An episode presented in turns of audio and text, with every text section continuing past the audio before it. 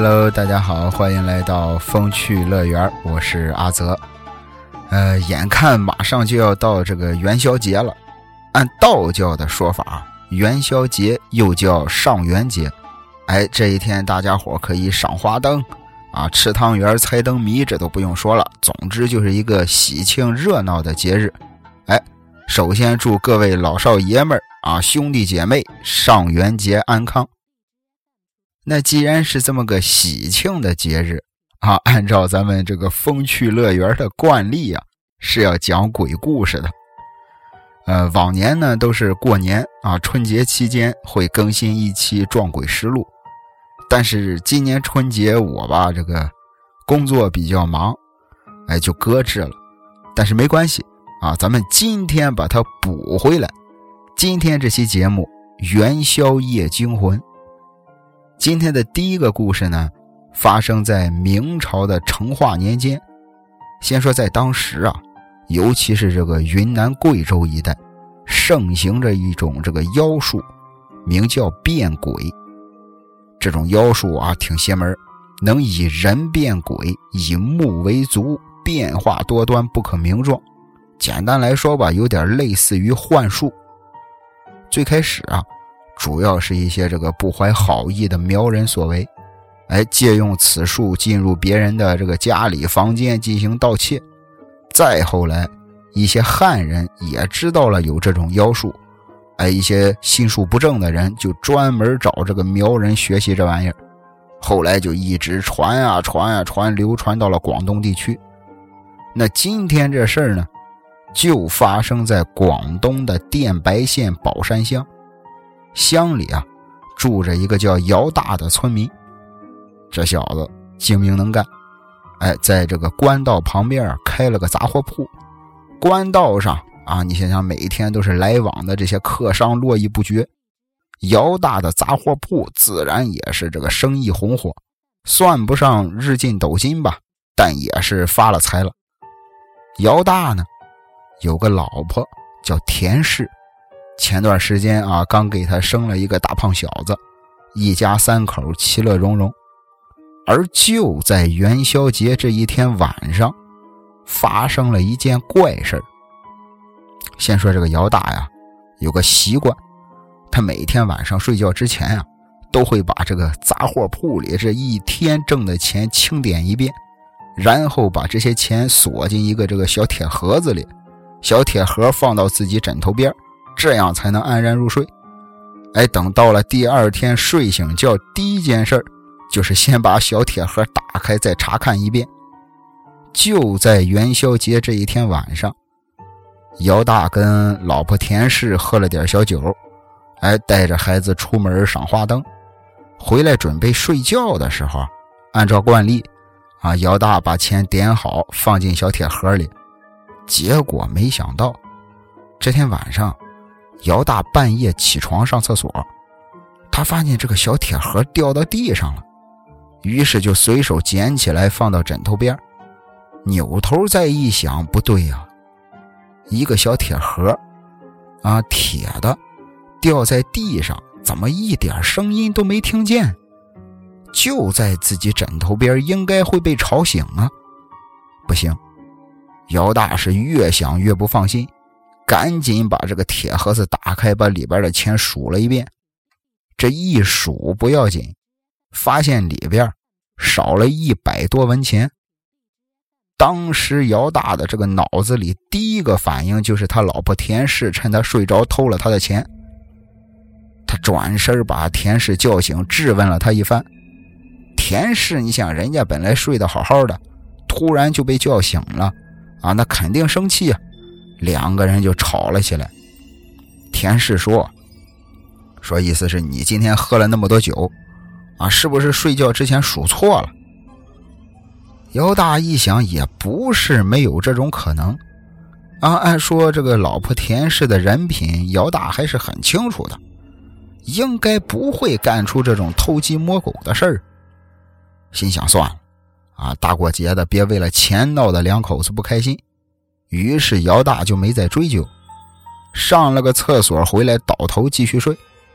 也不知道过了多长时间，姚大睡着睡着，老是感觉这个房间里边有凉风，哎，一阵一阵的吹的他都有点打哆嗦了。迷迷糊糊的，姚大心想：是不是这个窗户被风吹开了？紧接着，姚大就起身想关窗户，坐起来一看，窗户关的好好的。低头再一看，铁箱子又掉在地上了。姚大二话没说，捡起来打开箱子，又把钱数了一遍。数完之后，箱子里的钱竟然比刚才又少了一百文。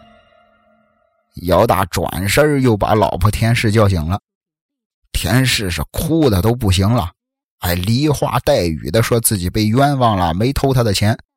哎，反正最后这个姚大也是半信半疑的，也就没再追究。等田氏睡着之后，姚大从柜子里啊找了一把新锁，哎，给这个小铁箱子换了一把锁。心想这把锁的钥匙可就我自己有啊，这下算是万无一失了。心里想着，也就慢慢睡着了。差不多到了三更天的时候，就是按现在钟点说，是凌晨十二点左右。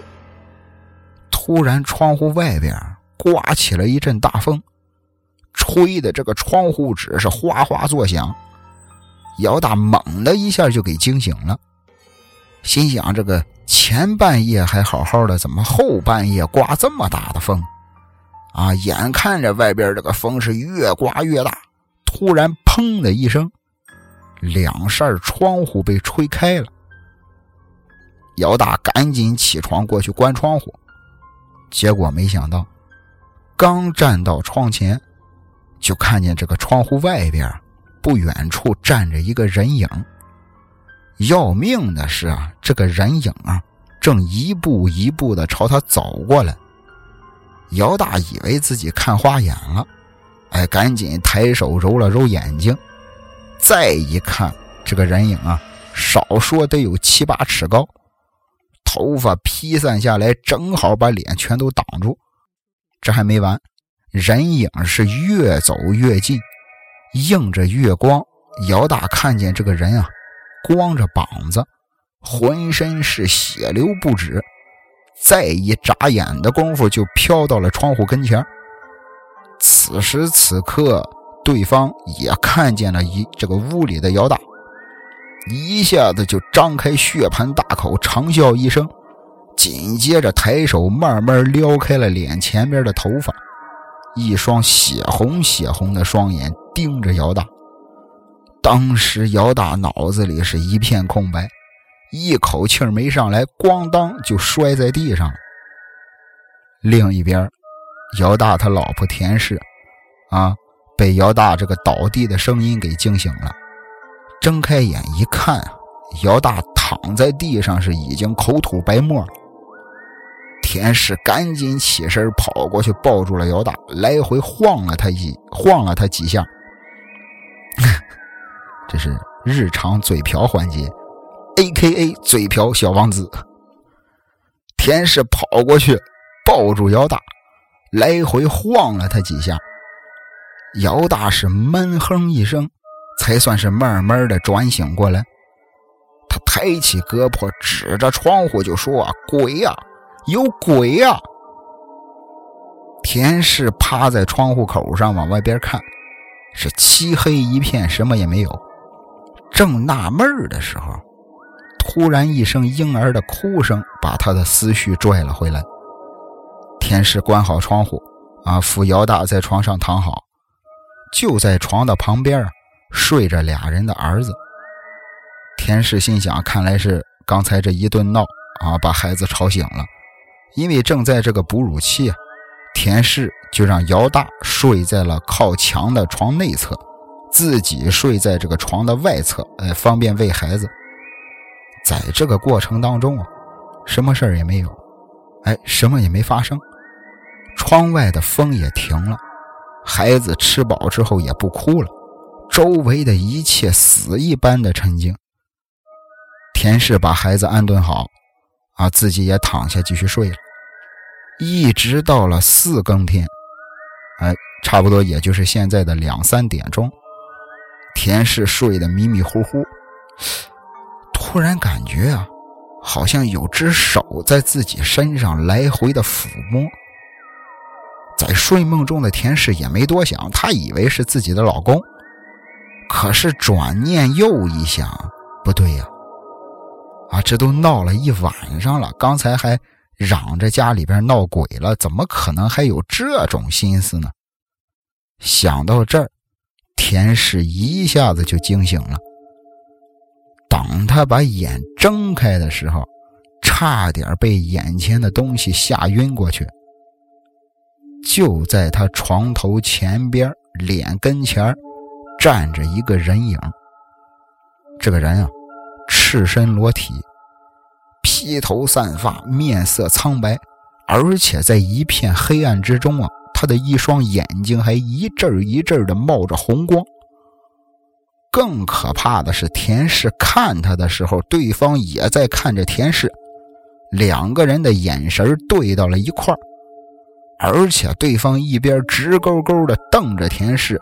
一边两只手还在田氏身上不停的抚摸，当时田氏真的是吓坏了，她想赶紧把旁边的老公叫醒，结果没想到一张嘴根本发不出声音，而且浑身上下是软弱无力，就跟这个鬼压床一样。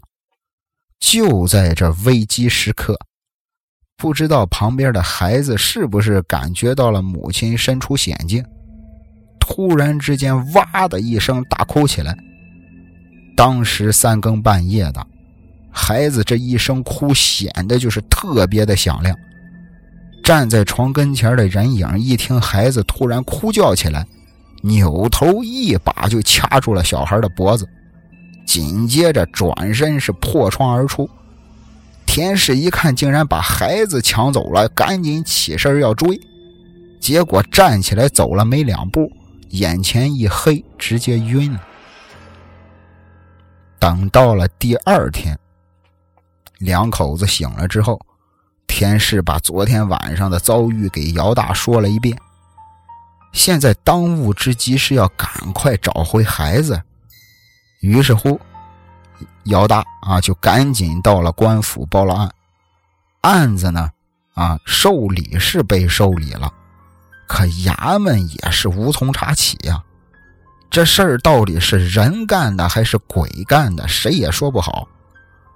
就这样，一转眼一个月过去了，案子照样是一点头绪没有。姚大跟田氏的孩子仍然是音讯全无。田氏更是整天的以泪洗面，最后甚至是大病了一场。姚大一看实在是没办法了，两口子变卖了家产去别处生活了。惹不起吗？咱躲得起啊！如此这般，这个案子最终就成了一桩悬案。整个故事到这儿戛然而止。这个故事啊。应该也是这些古代笔记小说里为数不多的以悲剧结尾的吧，算是。因为我看的类似的这种故事啊，大多都是啊，遇到这种事儿之后，人们回去请一位高人回来帮忙，啊，或者是有位高人从天而降来帮助他们。但是这个故事没有，哎，这样反而给人感觉更更这个真实，更现实一点。因为毕竟不是所有人都那么幸运能碰到高人帮忙的。那接下来再讲一个这个《子不语》中记载的故事啊，呃，这个袁枚老爷子写的《子不语》，同样是发生在元宵节这一天。故事呢，出在乾隆十年，在安徽的祁县的八里村，有一户村民。名叫周小六，这小子，哼，整天是游手好闲，而且最近呢，还迷上了马吊。这个马吊，简单来说就是麻将的前身。说白了，这小子就是沉迷赌博了。本来日子过得就挺紧巴，再一沾上赌博，那这日子基本上是过不下去了。况且家里边还有个媳妇儿，最后这个逼的周小六他媳妇儿郭氏啊，不得不回娘家借钱了。但就这样，哎，周小六还是死不悔改，哎，竟然开始借高利贷了。借了钱再去赌博，周小六他爹妈连气带病，不到半年就去世了。就连二老的身后事都得靠儿媳妇郭氏东拼西凑才入土为安的。结果不到一个月，媳妇郭氏也气病了，在家里是卧床不起。周小六呢，啊，仍然是这个赌博玩乐，根本不回家。等邻居发现的时候，郭氏已经是病死在了床上。但是周小六知道自己媳妇死了之后啊。依然是花天酒地，就连这个郭氏的这个丧事都是娘家人来给办的。就这样，一直到了元宵节这一天，街面上热闹啊，啊，有扎花灯的，有猜灯谜的，这个酒坊赌场也是人来人往。周小六看着是真眼馋啊，可是摸摸口袋呢，一分钱没有，怎么办呢？突然想到，媳妇郭氏下葬的时候，娘家人肯定得给他点这个陪葬品吧？甭管多少，挖出来一当，怎么也能快活一阵子了。心里想着，就扛起锄头直奔了郭氏的坟墓。周小六啊，沿着田间小路，很快就到了郭氏的墓地。走到跟前，二话没说就抡起锄头就开挖。因为是新坟啊，土壤还比较松动，所以挖起来也不算费力。没多长时间，一块黑色的棺盖就露了出来。周小六一鼓作气，用锄头撬开棺盖上的铁钉，紧接着卯足了劲儿，一下就把棺盖推翻在地。头顶上的月光把棺材里照得雪亮。周小六低头一看，自己媳妇郭氏穿着一身大红色的寿衣躺在棺材里。因为是自己的媳妇儿啊，再加上这个求财心切，周小六当时心里是一点都不害怕。他先扫视了一遍，哎，把郭氏头上的几件这个银钗拽了下来。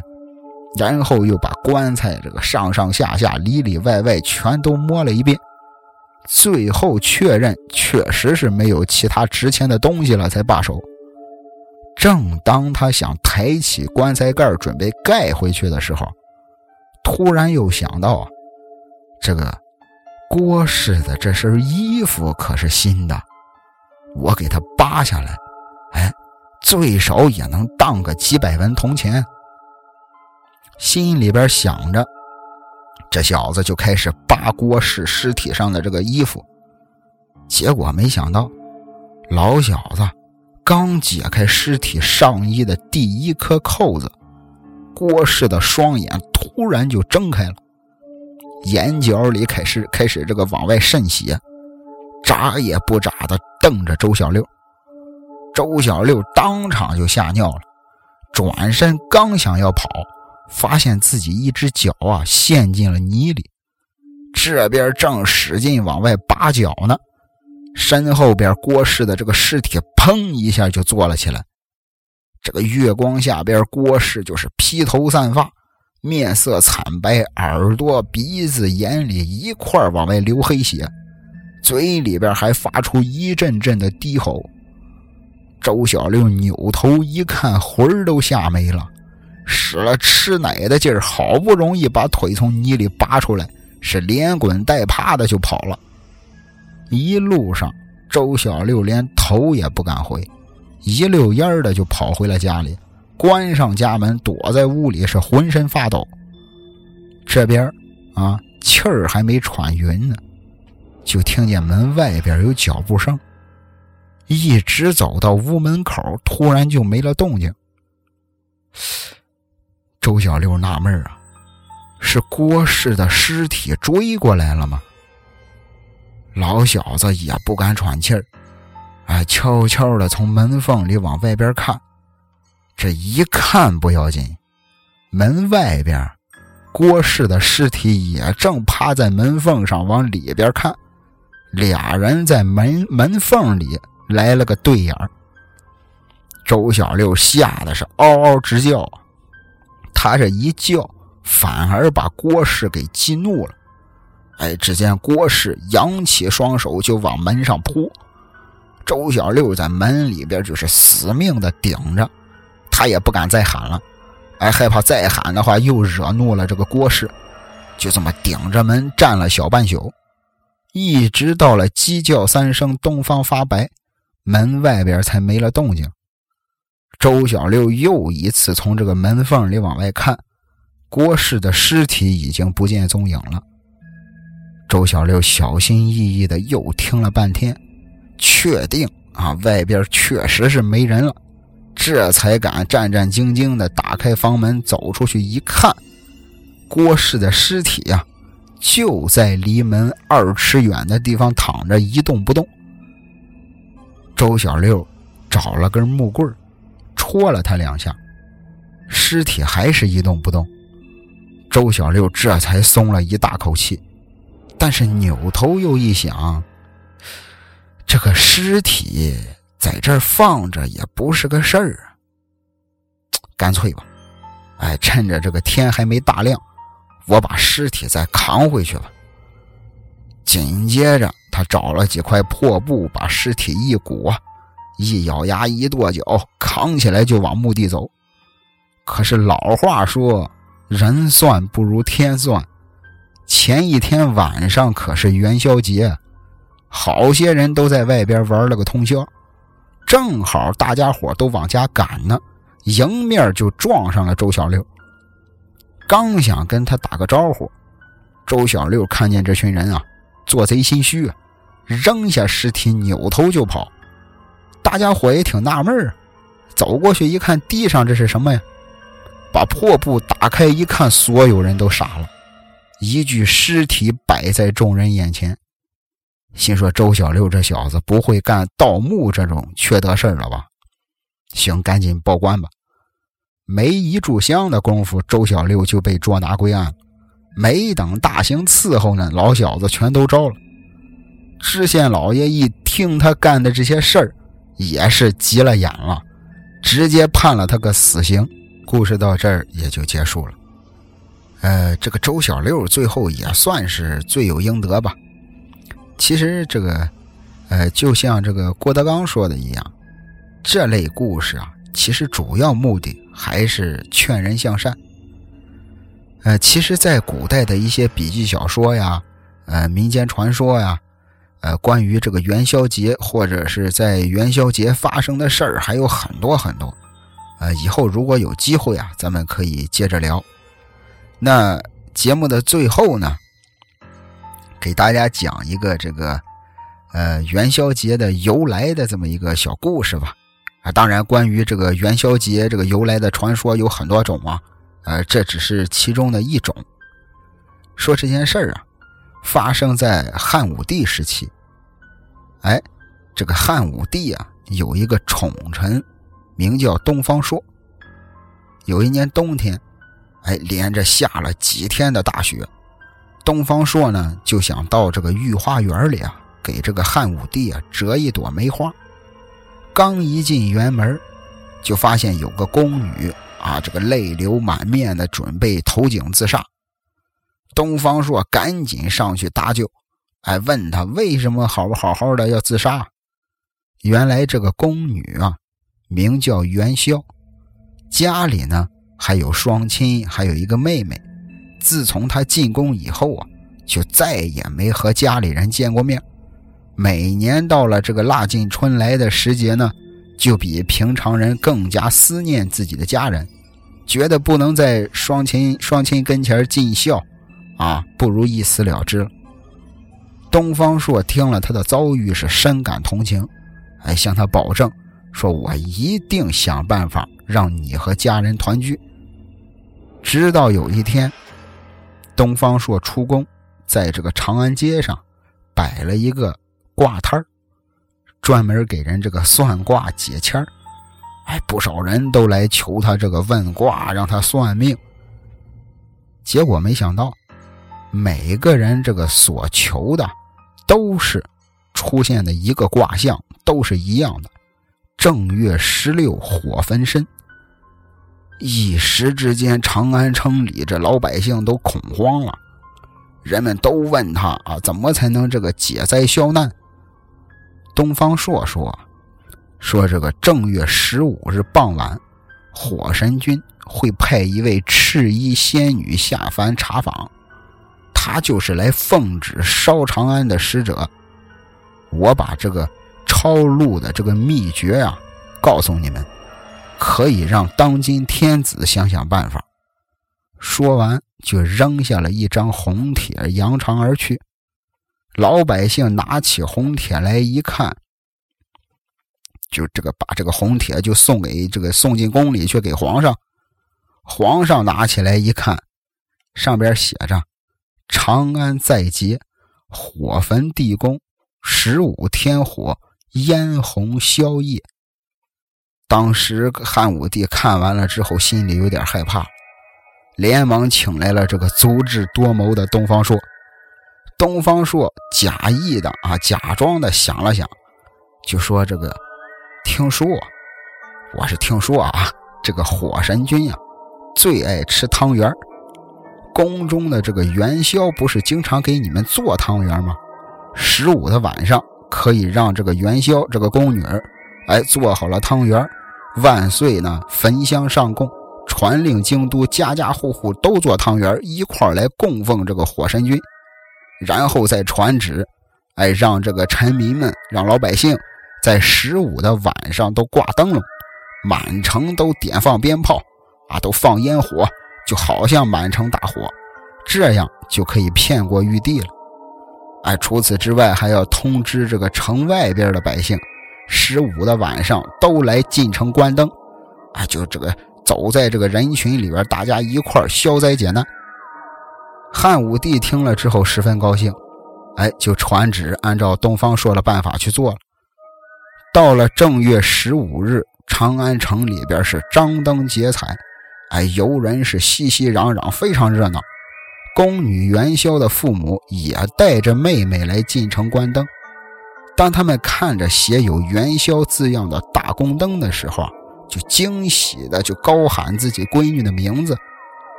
那他闺女元宵听到了喊声，哎，就过来，终于和家里的亲人团聚了。如此热闹了一夜，长安城果然是平安无事。汉武帝大喜，哎，然后就下令以后。到了这个每年的正月十五，都要做汤圆供奉这个火神君。正月十五啊，照样全城这个挂灯笼、放鞭炮。因为这个元宵啊，这个宫女啊做汤圆最好，所以这天也叫元宵节。哎，毕竟是民间传说啊。如果要是真的，这个东方朔就是欺君之罪啊。那除此之外，还有一个传说，其实和这个也类似。哎，就是说，这个在古代，这个神界呀，有一个天鹅闯入了人间，被一个猎手误杀了。哎，当时这个天界的这个最高的长官啊，玉皇大帝就发誓要为这只天鹅报仇。哎，于是他就开始这个制定计划，派出一支天兵天将，在农历正月十五日来到人间。玉皇大帝命令他们要火烧所有的人和动物，但是呢。有一些神仙啊，他还是比较善良的啊，比较爱护人类的，就不同意这个计划。他们就冒着生命危险，偷偷的来到这个凡间提醒人们。结果在正月十五这一天前后，每一个家庭都在门外边挂起灯笼，燃放烟花爆竹，给天兵天将呢造成这个各家各户已经起火的假象。通过这种方式，人们成功骗过了玉皇大帝。啊，人类也因此逃过了灭绝的危机。这个 这个玉皇大帝是个傻子吗？这个放烟花爆竹和真的着火了，他分不清楚，看不出来吗？毕竟是一些民间传说啊。呃，我一说，大家一乐啊，当解个闷儿。OK 啊，那今天的节目到这儿就结束了啊。以后如果有机会啊，像这类故事，如果大家喜欢听的话，在评论里给我说一声，咱们可以接着聊。那节目的最后啊，还是祝大家元宵佳节啊，团团圆圆，生活美满幸福，身体健健康康。出门别忘戴口罩啊！虽然疫情已经缓解很多了，但是以防万一。呃，感谢您的收听，咱们下期再会。哦，对了，那个之前有听友一直想听《撞鬼实录》，呃，这一期呢就就先这样啊。下一期我们下一期更新《撞鬼实录》，听友们的投稿我已经整理的差不多了啊。下期再会。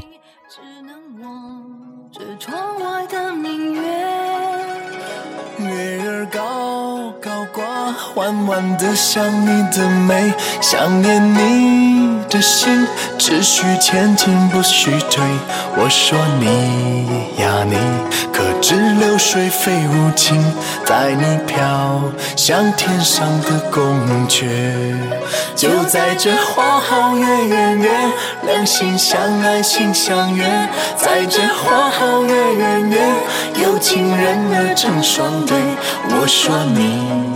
呀，你这世上还有谁能与你鸳鸯戏水，比翼双双飞？明月几时有？明月几时有？把酒问青天。把酒问青天。不知天上宫阙。今夕是何年？就在这花好月圆夜，两心相爱心相悦。在这花好月圆夜，有情人儿成双对。我说你呀你，这世上还有谁能与你鸳鸯戏水，比翼双双飞？